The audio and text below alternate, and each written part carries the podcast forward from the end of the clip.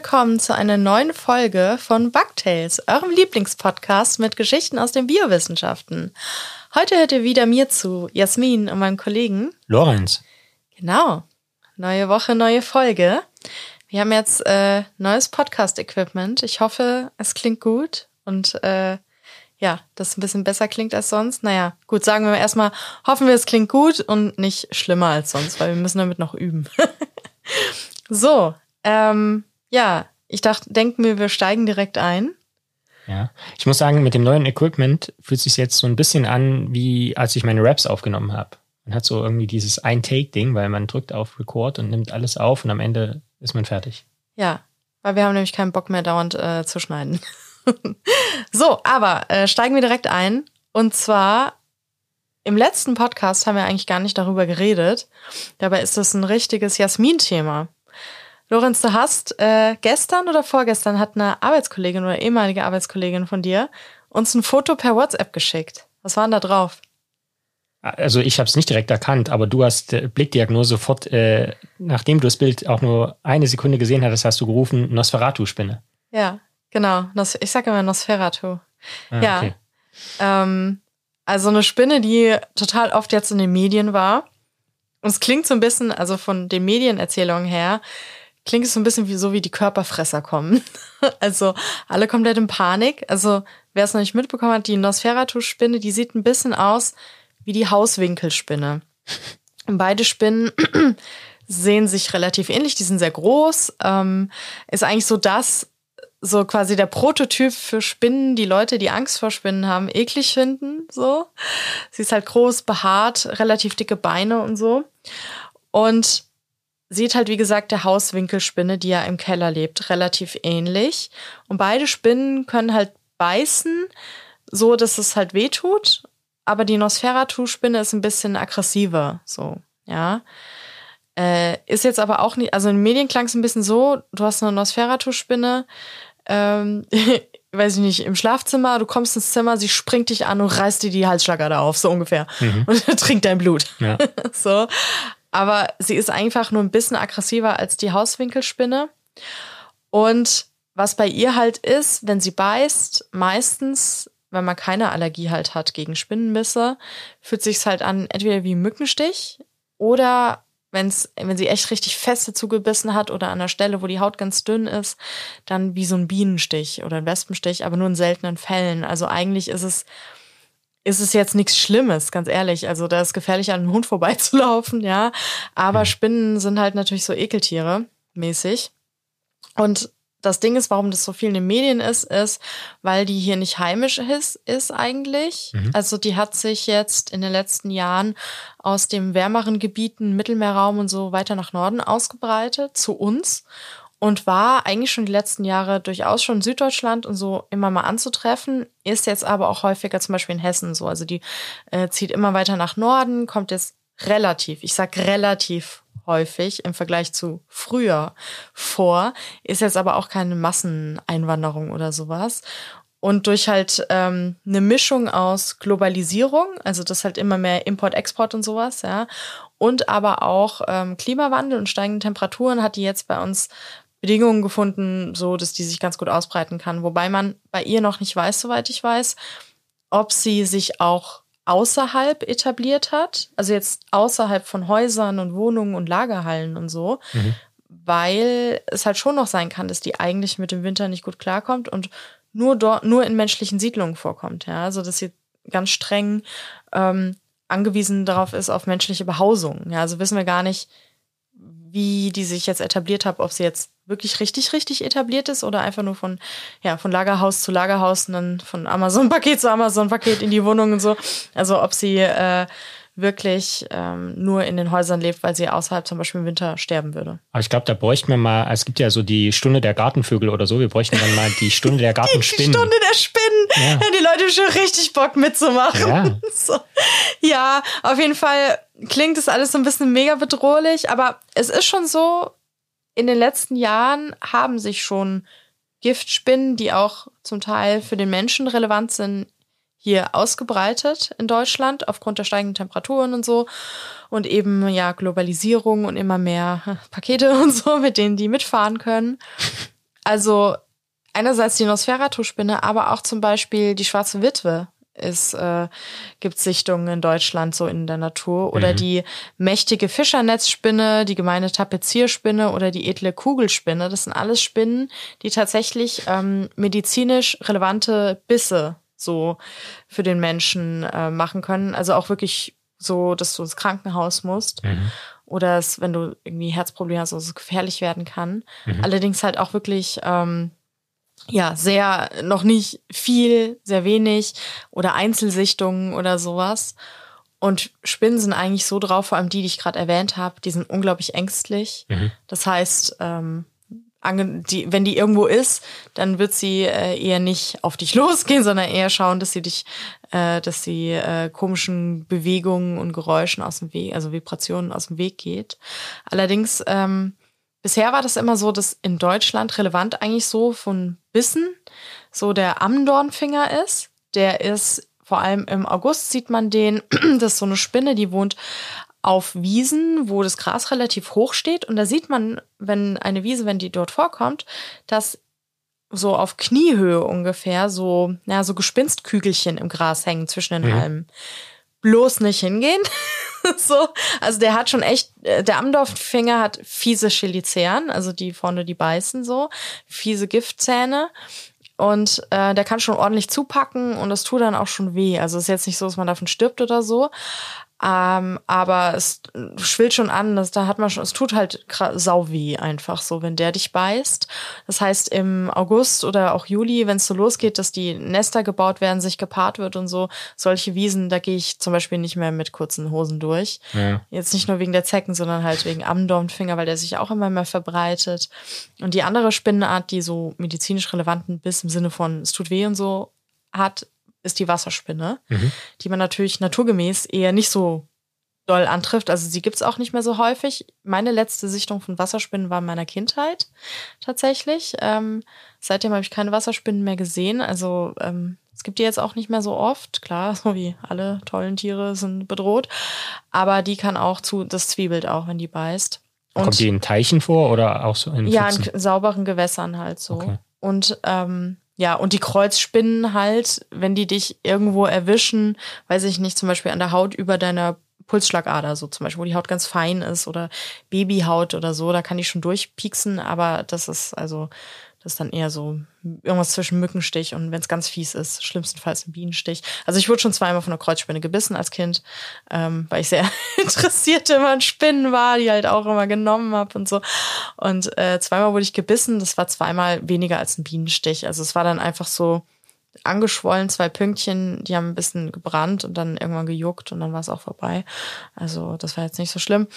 Aber ja, also meine Rat ist auf jeden Fall, wenn ihr so eine Nosferatu-Spinne bei euch seht oder vermutet, würde ich also ähm, nicht durchdrehen, ne? Ähm, versuchen halt irgendwie zu fangen, rauszutragen, am besten echt mit einem Glas drüber, wenn man sich nicht so ganz nah rantraut. Äh, das hat meine Mutter gemacht, einmal nämlich in meiner Kindheit, und das ist echt gefährlich. Ähm, war eine Bananenspinne in meinem Zimmer. Also irgendwie durch die Bananenkisten oder sowas, die wir ähm, manchmal zu Hause hatten, da war eine Bananenspinne und die ist wirklich tödlich. Also wenn die dich beißt, nicht cool. Und meine Mutter hat da, ähm, also ich saß auf dem Bett und so, Mama, Mama, hier ist eine große Spinne, so ungefähr, ja.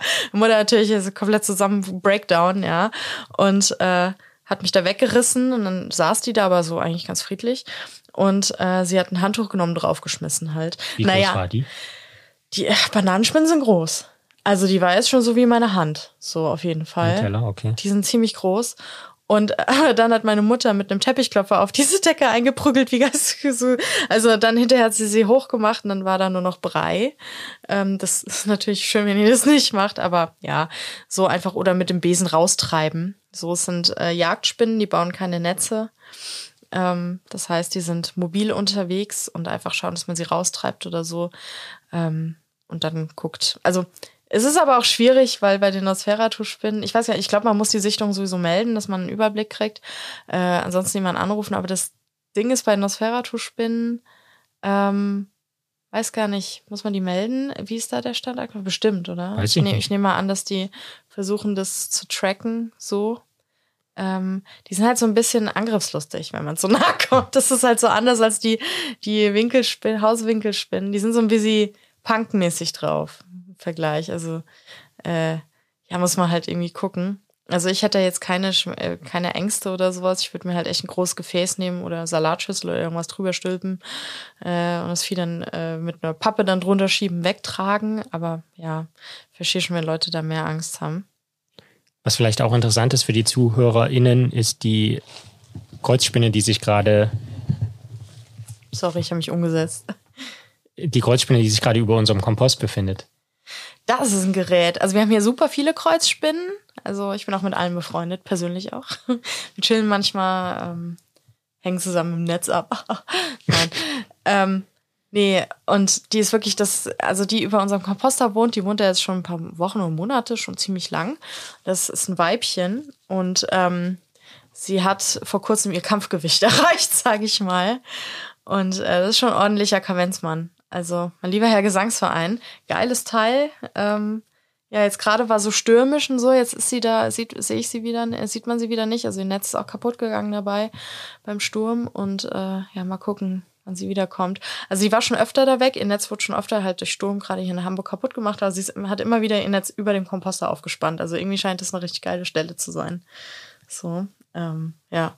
Also momentan kriege ich auch mega viele Nachrichten von Leuten, dass äh, Spinnen und Insekten quasi in die Wohnungen strömen, aber das ist gar nicht schlimm, gar nicht gefährlich. Das, ähm, die suchen sich jetzt halt irgendwie ein warmes Plätzchen, um den Winter zu überstehen. Ähm, also keine Panik äh, vor Wanzen, die da irgendwo rumlaufen, die sind alle nicht gefährlich oder so. Wenn man sie blöd findet, kann man sie wieder raussetzen einfach. Ähm, aber ja, jetzt kommen, jetzt ist so ein bisschen Zeit, Invasionszeit, so von den Spinnen und Wanzen und Käfern und so. Ich meine, solange man keine Ameisenautobahn in die Küche hat oder so. Ja, das wäre nicht so gut, ey. Das wär, oh, in Wien, als ich in Wien gewohnt habe, da hatte ich eine Ameisenstraße durch mein Zimmer. Also ich bin da neu eingezogen und ich wusste nicht, also ich bin da neu eingezogen, nach einer Weile fiel mir einfach so eine Ameisenstraße auf, die irgendwie aus dem Gemäuer, es war so ein Altbau, durch mein Zimmer in der anderen Wand verschwunden ist.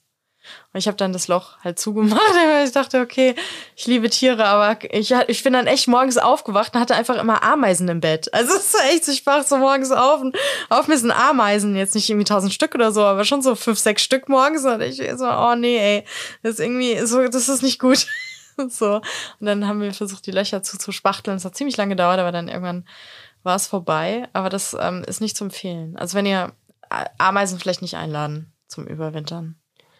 Aber sag so viele mal, Freunde mit immer. Ja, kennst du Leute, die eine Abneigung haben gegen Wanzen? Weil Wanzen finde Ja. ich enorm ästhetisch. Ja, aber sie stinken halt ziemlich so, viele von denen. kann Also, ich natürlich nicht also auch immer, oh, wenn ich dann so, wenn ich irgendwo so rumfuhrwerke bei uns im Garten und äh, zwischen den Pflanzen auf einmal kommt der Geruch und ich so, oh fuck, und dann hast du es an den Fingern. Und das geht richtig schwer wieder ab. Also das ist, da kannst du schrubben wie bescheuert. Also den ganzen Tag stinken dann deine Finger. Ähm, also das ist schon ein bisschen nervig, aber ich finde die auch wunderschön. Also ich liebe Wanzen. Die sind so, so, so wunderschön. Also äh, ja, die, ich finde, die sehen immer aus wie so kleine, wie so kleine Bodybuilder, so breite Schultern und so nach hinten schmaler werden, so kleine, kleine Muskelberge. Ja. So. Ja, aber äh, kommen wir mal von den ganzen bewegenden Tiere, bewe bewegenden, bewegten, bewegten Tieren äh, zu Fasttieren. Lorenz, hast du uns auch was mitgebracht? Ja, ich habe letzte Woche auch wieder so ein bisschen quer gelesen und quer gehört und dann hat sich für mich mit der Zeit äh, im Prinzip ein übergeordnetes Thema herauskristallisiert und das sind Pilze. Und zwar habe ich zunächst mal eine Folge Wissenschaft im Brennpunkt gehört vom Deutschlandfunk und da ging es um Drogen in der Psychotherapie. Hab direkt natürlich so Pilztrips aus Send aus so Filmen im Kopf. Zum Beispiel. Ähm, bei ist es bei Dings, ähm, bei Grace und Frankie, so eine Netflix-Serie um zwei alte Frauen, ich am Anfang sehr mochte, dann irgendwann nicht mehr. Aber da ist auch so, dass die ähm, am Strand so einen Pilz, ich meine, es ist so ein Pilz oder oder ist nee, warte mal, es ist ein Ohrenkaktus. Naja, aber Loathing in Las Vegas, die schmeißen sich doch auch äh, so Pilzkram ein. Mhm. Alles mit Stichwort LSD und so. LSD, Ja, genau. MDNA und so. Weil LSD ist ja auch, äh, ist ja auch von Pilzen. Das wissen viele nicht. Ne? Ist ja auch von Pilzen. Ja. Und lustigerweise war der Aufhänger in dieser Reportage dann gar nicht so sehr Pilz oder Pilzprodukte, sondern es ging viel um Ketamin. Okay. Und Ketamin ist natürlich insofern interessant, weil wir das in der Forschung auch verwenden. Also ich habe das in Israel. Ihr, ihr verwendet es oder? Genau, das ist der Punkt, auf den ich kommen wollte. Oh. Also ähm, genau, also Ketamin nehmen wir, um Mäuse zu betäuben. Und ähm, ich war ja in Israel, war ich ja in zwei äh, Labors bei Ido Amit und Eran Elinaf und die haben die Verwendung von Ketamin sehr unterschiedlich gehandhabt. Also Okay. was man dazu sagen muss, weil das ja eben auch äh, zum Einsatz kommt eben in der Psychotherapie oder also weil es ein starkes Narkotikum ist, was auch Halluzinationen bei Menschen, glaube ich, hervorrufen kann und so weiter und so fort Was? muss es eben genau dokumentiert werden, ähm, welche Mengen an Ketamin im Labor verwendet werden und wofür. So. Okay. Und es gab quasi die zwei Extreme. Also bei Ido in der Gruppe mussten wir wirklich, also da hing eine Liste aus, wo wir aus, wo wir äh, also ich glaube fast mikroliterweise genau dokumentieren mussten, was, wann, wie viel, für wie viele Tiere, wie viel haben die gewogen, weil man dosiert das ja quasi pro. Gramm Körpergewicht, Ja. genau. Ähm, und das, da wurde also Buch geführt, also täglich im Prinzip wurde immer eingetragen und es war auch rationiert, es war also quasi nur schwer zugänglich in so einem Schrank, wo nicht jeder dran konnte und so. Und naja, ich sag mal so, in dem anderen Labor wurde das eher ein bisschen lax gehalten. wurde das halt so, so Finger reingetippt, abgeleckt. wurde es eher so ausgegeben in Größenordnung und dann, wenn es alle war, dann hieß es halt, ja, okay, wir müssen mal wieder Nachschub Wieder. LSD bestellen. Irgendwie beim äh, Ketamin. Veterinärsamt äh. Immer wenn gerade ein Rave war, ist plötzlich ganz viel, ganz viel verschwunden. So. Und in dieser Reportage ging es eben auch drum, das war auch, glaube ich, eher so eine experimentelle Studie. Und da ging es auch um eine Person, die wollte, glaube die hatte, glaube ich, Probleme mit, ähm, mit schweren Depressionen und wollte dann eben so eine ähm, Psychotherapie ausprobieren, wo es halt zusätzlich noch zum Einsatz von Ketamin kam. Mhm. Und das Problem war da aber, dass es, äh, dass man keine genaue Dosis kannte. Und dann hat man erstmal mit einer niedrigen Dosis angefangen und dann hat er es halt genommen und hat gemerkt, er hat halt gesagt, ich merke halt überhaupt nichts. Also, Also quasi Microdosing, langsam Ja, genau. hochdosiert. Okay. ja. Und dann ähm, haben sie das erstmal abgebrochen, haben gesagt, okay, wir machen jetzt normale Psychotherapie weiter, die auch schon irgendwie angesprungen hat zumindest. Aber es gab keinen zusätzlichen Effekt durch das Ketamin dann. Ja. Und dann haben sie aber, das äh, ist die Person dann irgendwie nach einer Zeit, hat sich gesagt, okay, jetzt aber nochmal. Und dann haben sie äh, Dosis äh, drastisch erhöht. Und dann hat er ge gesagt, er hat eine Wirkung gehabt, aber zum Beispiel überhaupt nicht, also er hatte keine Halluzinationen oder sowas, sondern er hat, er hat nur quasi physisch hat das irgendwie ähm, hat er sich auf einmal so gefühlt, als würde er sich von außen betrachten und könnte quasi seine Gedanken nicht mehr steuern, aber er hat jetzt nichts halluziniert, was nicht da war zum Beispiel, oder er hat keine Farben gesehen oder irgend sowas. Und das war irgendwie interessant. Und er hat aber gemeint, er will das auf jeden Fall weiter probieren, weil das hat für ihn halt einen Mehrwert im Vergleich zu einfachem äh, Psychotherapie. Und das hat mich dann ähm, wiederum auf einen Podcast vom SWR 2 Wissen gebracht. Da ging es auch um psychische Erkrankungen. Aber da war der Aufhänger ein Editorial aus der Zeitschrift The Lancet Mhm. mit dem äh, Titel äh, Ending Stigma and Discrimination in Mental Health, also quasi mentale Gesundheit. Es soll endlich aufhören, dass das stigmatisiert wird und dass man deswegen diskriminiert wird. Und den, die Meinung dieses Editorials kann ich eigentlich vertreten oder fand ich auf jeden Fall bemerkenswert, nämlich da stand, dass mitunter die Diskriminierung aufgrund von psychischen Erkrankungen ist für die betroffenen Leute schlimmer als die Krankheit selber. Ja, das kann ich gut nachvollziehen. Ja. Und ähm, in Weil das ja irgendwie auch, also das ist ja dann auch so ein Verstärker. Du bist eh schon Ja. zum Beispiel depressiv oder sowas und dann ähm, wirst du deswegen diskriminiert und das ähm, verstärkt das ja gerade so dieses Selbsthass und alles. Also Ja. kann ich gut nachvollziehen. Ich habe ja auch Depressionen. Ja.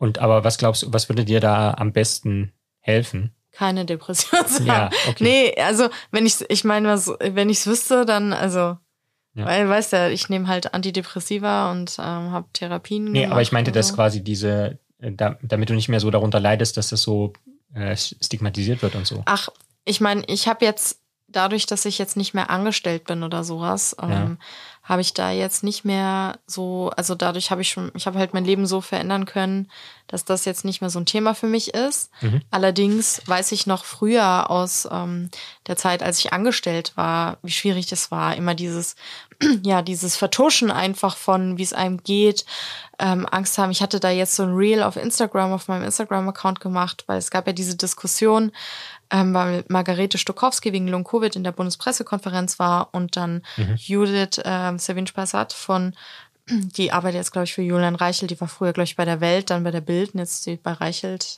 Naja. Und die hat äh, quasi ein Bild, Instagram-Account geguckt von Margarete Stokowski. Und da waren so Fotos, wo es, wo sie fröhlich war sozusagen, also sich Legen lackiert hat. Und hat dann gesagt, hier, guck mal da, so nach dem Motto, ihr geht's doch gut, die hat doch gar nichts, ja. Mhm. Und genau das war, auch immer ein Problem, als ich angestellt war mit meiner Depression oft.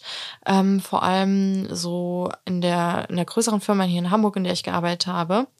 Weil als ich das erste Mal krankgeschrieben wurde wegen Depressionen, mhm. war halt, hatte ich eigentlich quasi den Auftrag bekommen, dass ich wieder, weil ich mich halt total verbarrikadiert hatte und so noch zur Arbeit gegangen bin, irgendwann nicht mehr das mehr ging, weil ich halt meine ganze Energie da reingesteckt habe, auf der Arbeit so zu tun, als sei es okay, dass nichts anderes mehr ging. Und ich habe mich aber nicht getraut, irgendwo hinzugehen oder so, während ich krankgeschrieben war, weil ich immer Angst hatte, dass mich Kollegen sehen oder so und dann sagen, die ist ja gar nicht richtig krank. Mhm. So, ja. ja. So nach dem Motto, hey, wieso, die ist drei Wochen krankgeschrieben und sitzt hier und trinkt einen Kaffee auf der Schanze oder so. Und deswegen, ähm, ja, habe ich mich nicht getraut, quasi das zu machen, was für meine Erkrankung richtig gewesen wäre und habe auch immer sehr lange, sehr lange damit gewartet, mich krank schreiben zu lassen oder sowas, aus Angst vor Diskriminierung halt. Und dass da irgendwie Leute kommen so, hä, Simulantin oder hast ja gar nichts oder so.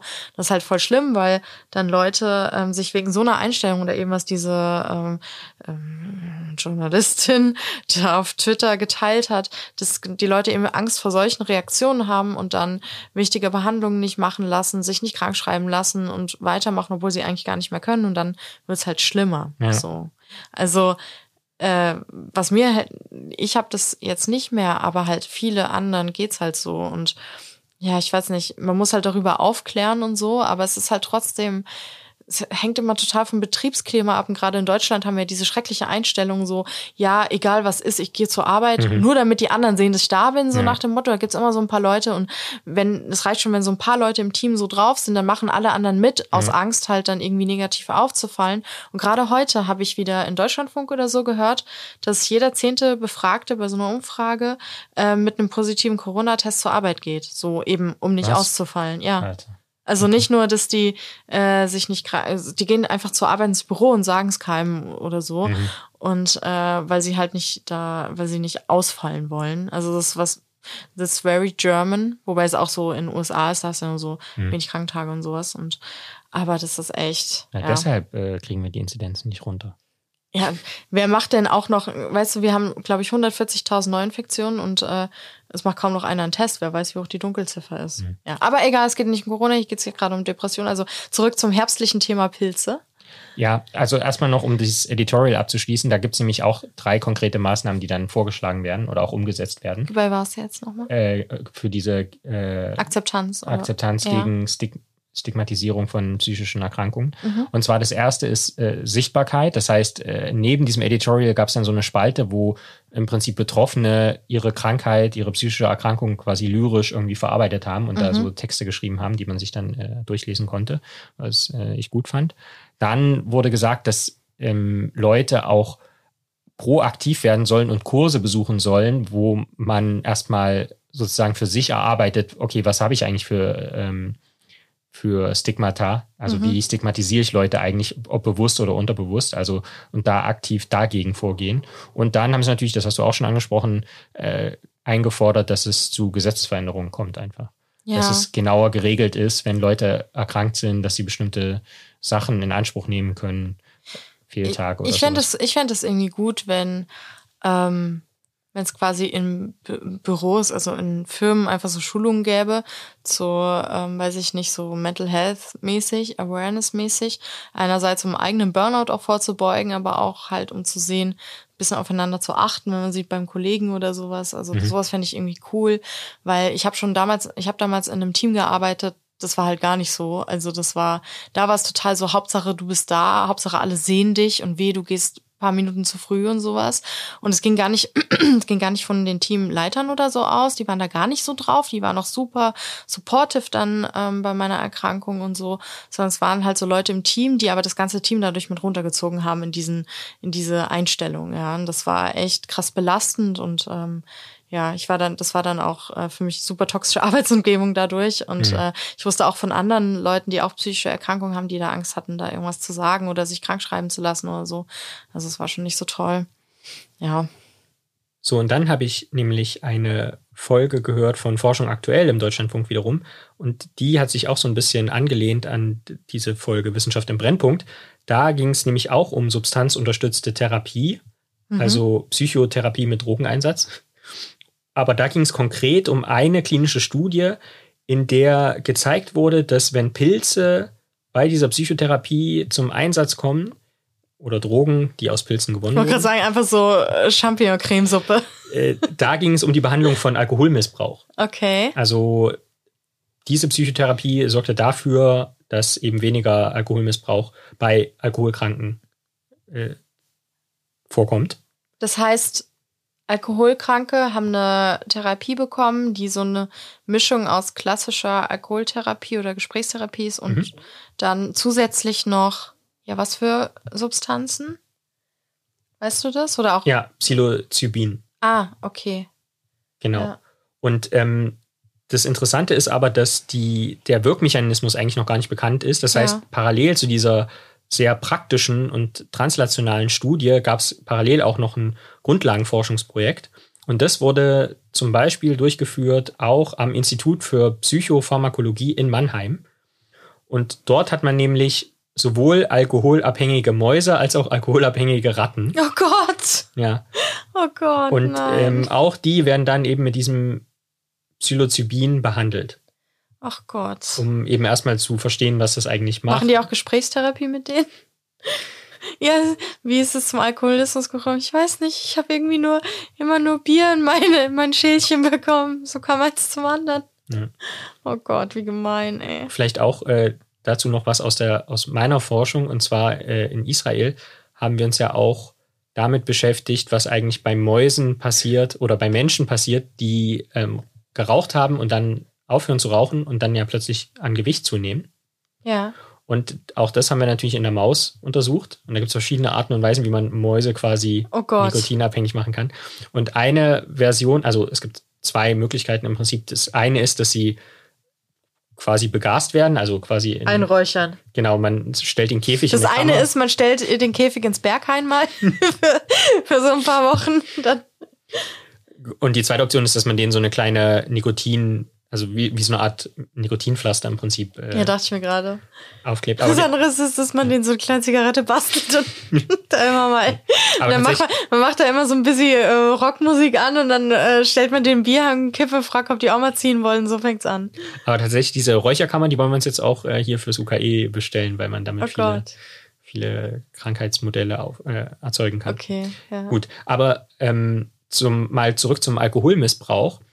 Da habe ich nämlich äh, tatsächlich vielleicht unser Paper der Woche gelesen. Mhm. Und zwar erschien das am 10.10., heute vor einer Woche, ja. äh, im Journal Nature Medicine.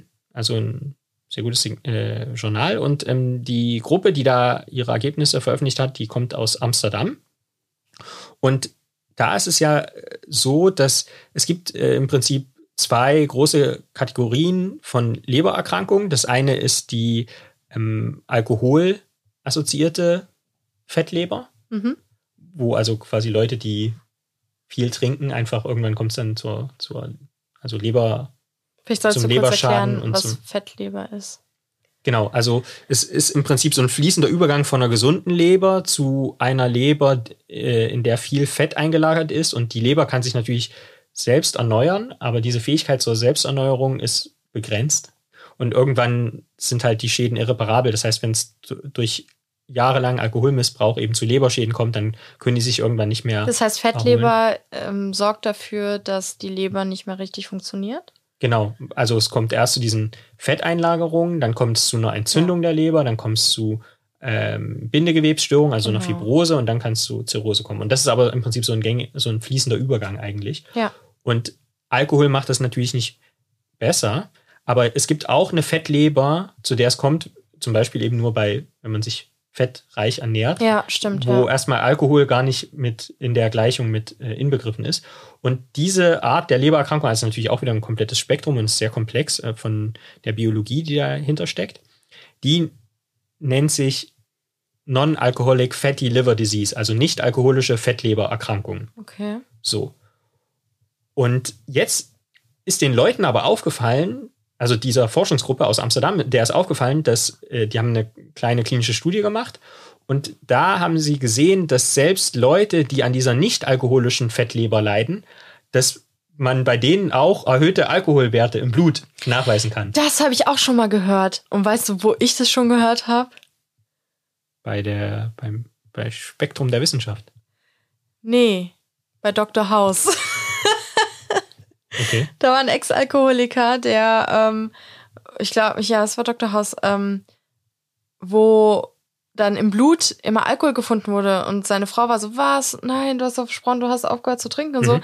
Hatte er tatsächlich. Er hat selber den Alkohol gebildet, quasi, den er dann Ja. im Blut hatte. Ja. ja. Also das kann wiederum zwei Gründe haben. Ähm, vielleicht nenne ich erstmal nur den ersten, weil der zweite ist tatsächlich die Auflösung von dem Paper. Oh, cool. Also der erste Grund ist natürlich, äh, ist enzymatisch. Also es gibt so kleine molekulare Maschinen, die äh, viele, also die neue Stoffe bilden können oder Stoffe verstoffwechseln können sozusagen.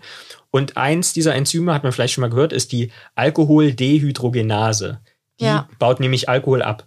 Ja. Nun ist die Sache mit Enzymen aber, das Ganze geht nicht nur in eine Richtung, sondern diese Enzyme katalysieren nicht nur die Hinreaktion, also nicht nur den Abbau vom Alkohol, sondern wenn die nichts zu tun haben, dann nehmen die und die die Bausteine finden, dann bauen die auch wieder Alkohol auf. Mhm. Und ich glaube einfach, wenn du jahrelang trinkst, dann ist halt, schlecht. und, oder vor allem, wenn du viel verträgst, dann ist dein generell dein Level dieser Alkoholdehydrogenase ist hoch. Ja, klar. Ähm, und wenn die dann nichts zu tun hat, weil sie auf einmal keinen Alkohol mehr kriegt zum Ist ja Abbauen, langweilig, dann, ne? ja, dann baust du halt wieder Sachen zusammen. So. Oh mein Gott. Nee, warte mal, es war bei The Good Doctor.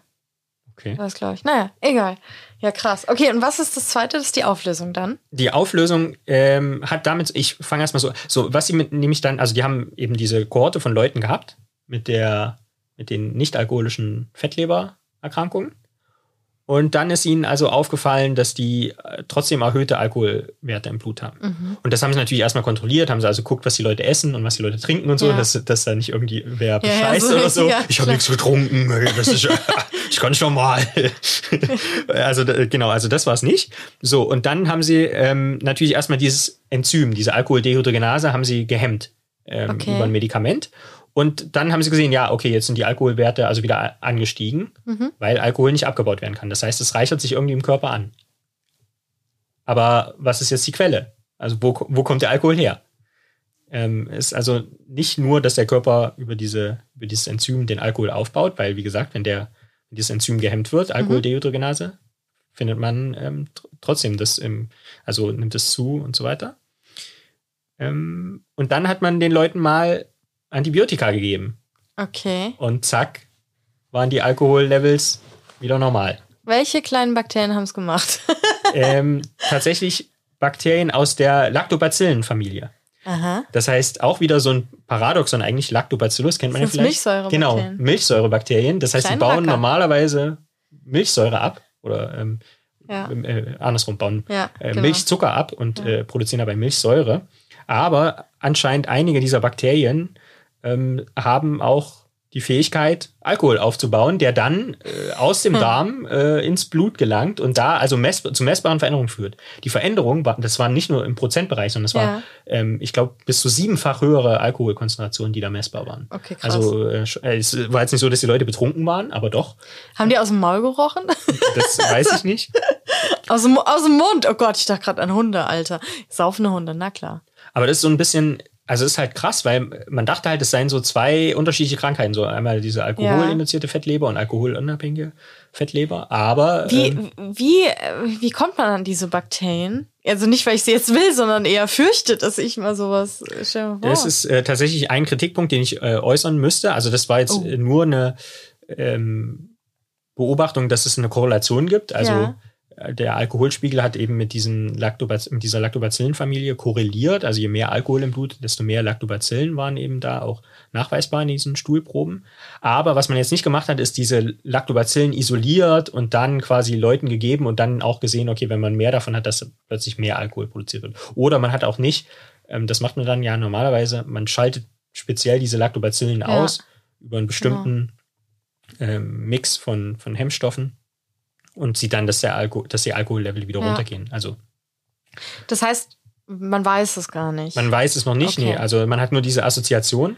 Die aber wahrscheinlich sehr stark gestützt wird durch die Studie, sonst hätten sie es ja nicht. ich, ja, sonst hätten sie es ja nicht publiziert. Was? Niemand würde jemals irgendwas publizieren, das nicht komplett krass geprüft ist. ja. Nee, also Nature Medicine ist schon ein gutes ja, Journal, also ist schon hohe Qualität. Also die Kohorte ist, wie gesagt, auch groß und man hat die ganzen anderen. Aber ähm, ich will jetzt trotzdem wissen, woher kommen die? Also, ich meine, hat ja nicht jeder. Also, woher haben, woher haben die die?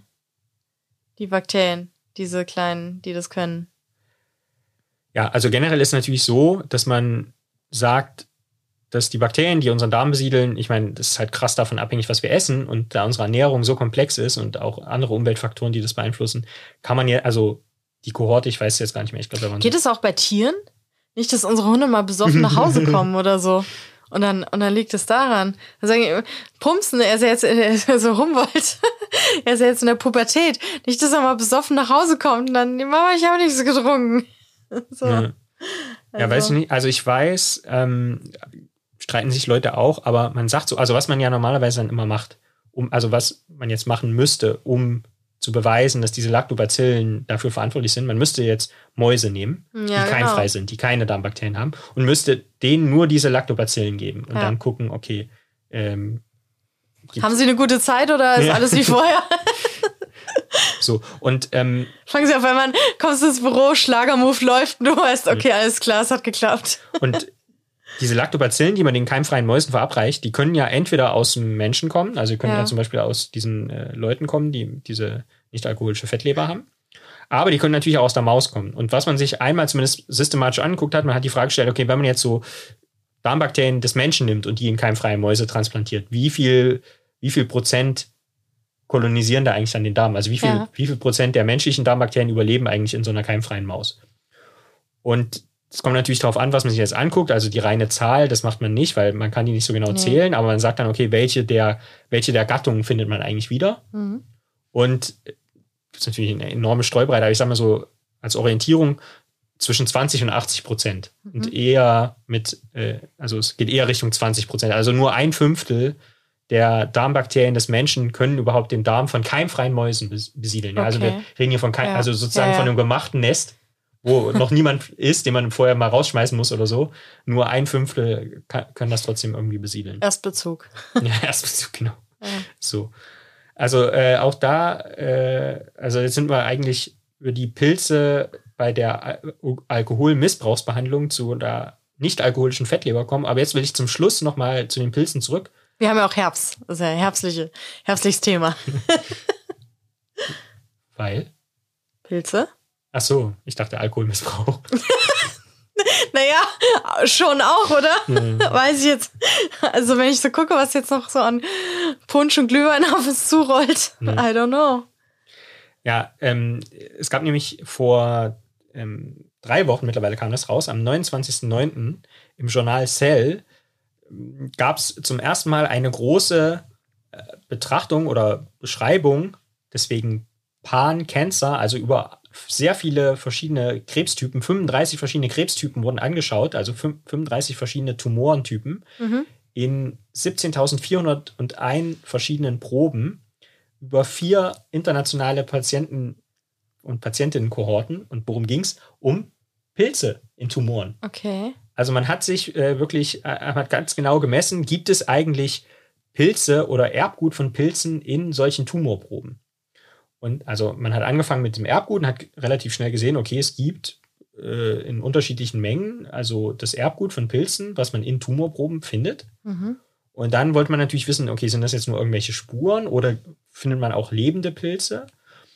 Und äh, dann hat man tatsächlich gesehen, es gibt Pilz, Pilze, die in Tumorgewebe vorkommen und da hauptsächlich in Immunzellen. Mhm. Und ähm, das Immunsystem versucht dann natürlich auf solche Pilzinfektionen, sage ich jetzt mal, von diesem Tumorgewebe zu reagieren. Und das sorgt dann auch dafür, dass das Immunsystem eben besser oder schlechter auf die Krebszellen reagieren kann. Ich dachte gerade, also wenn es in den Immunzellen drin ist, dann ja wohl schlechter, oder?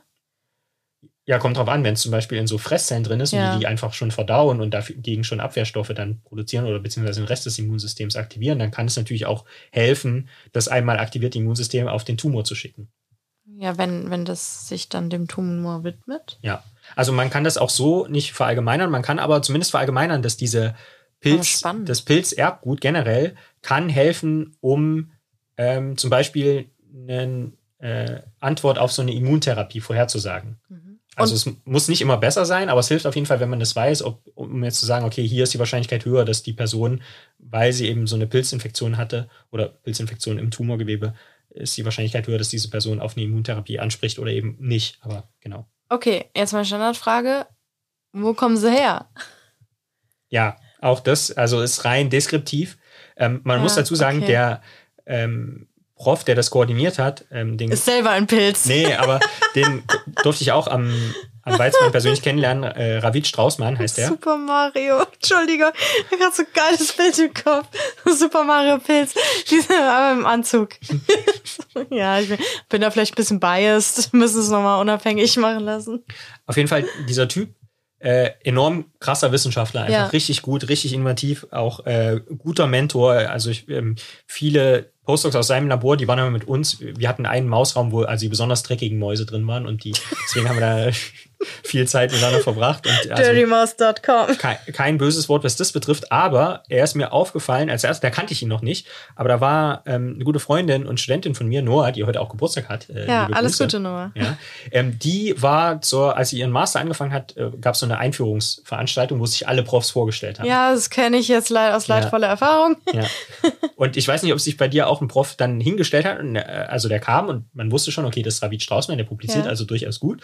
Und das Erste, was er gesagt hat, muss dazu sagen, Noah. Ich kenne den Namen sogar. Also, ja, ja, Die ähm, kam halt aus der Hightech-Industrie, das heißt, sie war Computerwissenschaftlerin. Ja. Und das äh, im Prinzip das Erste, was Ravid Straußmann gesagt hat, ist, ja, wir machen hier Forschung, die ist auch exzellent, aber wir brauchen keine Bioinformatik. Also wenn man ein gutes Experiment macht, dann braucht man keinen kein Computer, um zu sehen, dass das irgendwie funktioniert. Was lustig ist, weil ich meine, jetzt hat er 17.401 Proben äh, analysiert. Und Wollte also, gerade sagen, die hat er wohl kaum per Hand, oder? Wobei. ja, aber ja. ja, also steile These. Meiner Ansicht nach falsch, aber ja. Ja, nee, also ich habe ja, also ich habe jetzt auch, ich bin jetzt auch wieder im Masterprogramm, statt meinen anderen Master fertig zu machen, weil ich einen ganz neuen. Und da war auch, also super viele, da hatten wir jetzt auch Einführungsveranstaltungen, wo sich alle Arbeitsgruppen vorstellen, weil man sich entscheiden muss, in welchen man arbeiten will und so.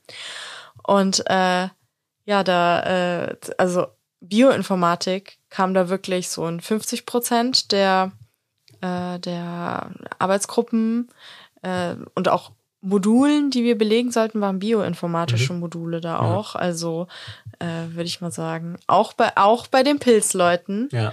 äh, wo ich, ich will ja mit Pilzen. Ja, du musst vielleicht mal sagen, was das für ein Programm ist. Wie was für ein Programm ist? Für was du jetzt studierst, hast du glaube ich noch nicht. Ach so, ja, ich will, äh, also ich studiere Biodiversität und Ökologie. Und äh, will, ich habe ja schon öfter im Podcast gesagt, dass ich super gern was mit Pilzen machen will. Und jetzt hoffe ich, dass ich da in die Arbeitsgruppen reinkomme, äh, in die Pilzgruppen, weil ich möchte mich mit Pilzen befassen und mit Algen und mit Flechten. so richtig Nerd-Themen. Alle waren so, wollen so, ah, ich will Hightech dies, Hightech das, ein Plan. Ich so, hi, ich bin die komische Pilzhexe. Ich, ich mache die ganzen Moos-Sachen, die keiner will. da gehe ich hin. Pilzköpfe. Ja, äh, freue ich mich schon. Bin ich sehr gespannt. Ich hoffe sehr, dass ich in diese Module reinkomme, äh, weil ich an, an, an Pilzen forschen will. Geilen Scheiß machen. Ja. So. Geil. Also es war eine herbstliche Folge. Es war eine sehr herbstliche Folge mit äh, sehr äh, komisch herbstliche Folge. Aber es fehlt ja noch eine Sache. Die Frage. Genau. Und weil letztes Mal wurde sich beschwert, dass wir den, äh, den Jingle nicht haben, kommt er jetzt hier. Und zwar wird es mal wieder Zeit für eine Runde Essen, kämpfen, heiraten. Mhm. Ähm, Lorenz, Nosferatu-Spinne. Mhm. Hallimasch, also dieser krasse Pilz, der alles frisst sozusagen. Ja. Und hm, lass mich überlegen. Seewespe. Das sind diese super ja. krassen, mega tödlichen Quallen. Ja. Okay, also Nosferatu-Spinne. Kann das sein, dass die Seewespe auch schon mal da, dabei war, als wir das ja. gespielt haben? Äh, nee, die war nicht dabei, aber ich habe mal über die Seewespe was erzählt. Ja. Also? Hm. Wobei ich glaube, ich fahre dieselbe Argumentationslinie wieder. Seewespe ist so tödlich, die will ich auf jeden Fall auf meiner Seite haben, also heiraten. Äh, Hallimasch, ich weiß nicht, das klingt schon auch wie was, was man essen kann. Ähm, und wenn's viel, wenn viel davon da ist, äh, ist natürlich auch, äh, sag ich mal, nachhaltig. Und dann bleibt ja nur noch, ähm, was war's? Also die Nosferatu-Spende, was muss ich mit der machen dann? Ach so. Wenn ich heirate und nicht esse? Essen, heiraten und kämpfen. Musst kämpfen. Ja, das kriege ich ja hin, oder? Also ich meine, die, das Bild, was ich zugeschickt habe, da war die, glaube ich, auch. Äh, da war ja auch in so einem Glas drin dann, oder?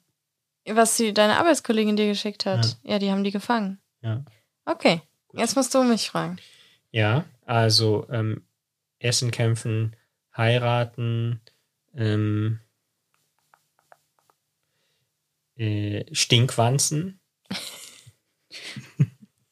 ähm, äh, Beutelratte. Okay. Und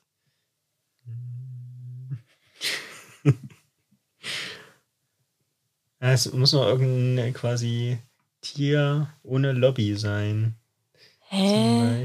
Du weißt, alle Tiere haben bei mir eine Lobby. Ja, das macht's äh, so. Jetzt sag einfach irgendein Tier. Los. So schwierig. Äh, Pleitegeier. Pleitegeier? Bitte nur echte Tiere. Ja, ähm, ähm, äh, Kormoran. Kormoran. Stinkwanze, was war das zweite? Beutelratte. Beutelratte, Kormoran. Okay. Mm.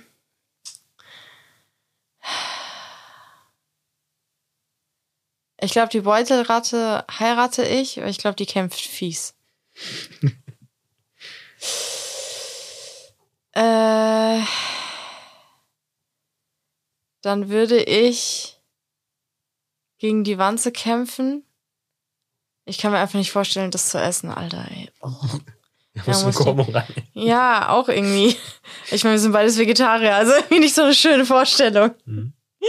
Na gut, aber gut, dann esse ich, ich, ich, vielleicht kann ich ja einfach mal an ihm lecken. Und das zählt dann einfach schon. Dann muss ich wahrscheinlich danach trotzdem mit ihm kämpfen. so. Ich glaube nicht, dass der das so gut findet mit dem Lecken. Das war noch die mit dem ätzenden Kot, oder? Keine Ahnung, aber eigentlich ist ja aller Vogelkot ziemlich. Ja, aber der ist, glaube ich, nochmal extrem Echt? ätzend. Ja, hoffentlich kackt er mich dann nicht voll. Das wäre ja nicht so gut. Weiß nicht. Ich meine, unsere Hunde haben auch ätzenden Kot quasi. Finde ich auch ätzend. Hm. Na gut. Dann war das wieder eine schöne Folge Bugtails. Und äh, ja, wir kommen jetzt wieder wöchentlich. Und wenn ihr uns unterstützen wollt, was wir mega cool fänden, geht einfach auf steady.hq nee, Quatsch, steadyhq.de-bugtails findet ihr auch in der Folgenbeschreibung. Äh, da könnt ihr uns unterstützen und kriegt Bonusfolgen und solche Sachen. Ja, und dann äh, hoffe ich, äh, dass wir uns beim nächsten Mal wieder hören. Macht's gut.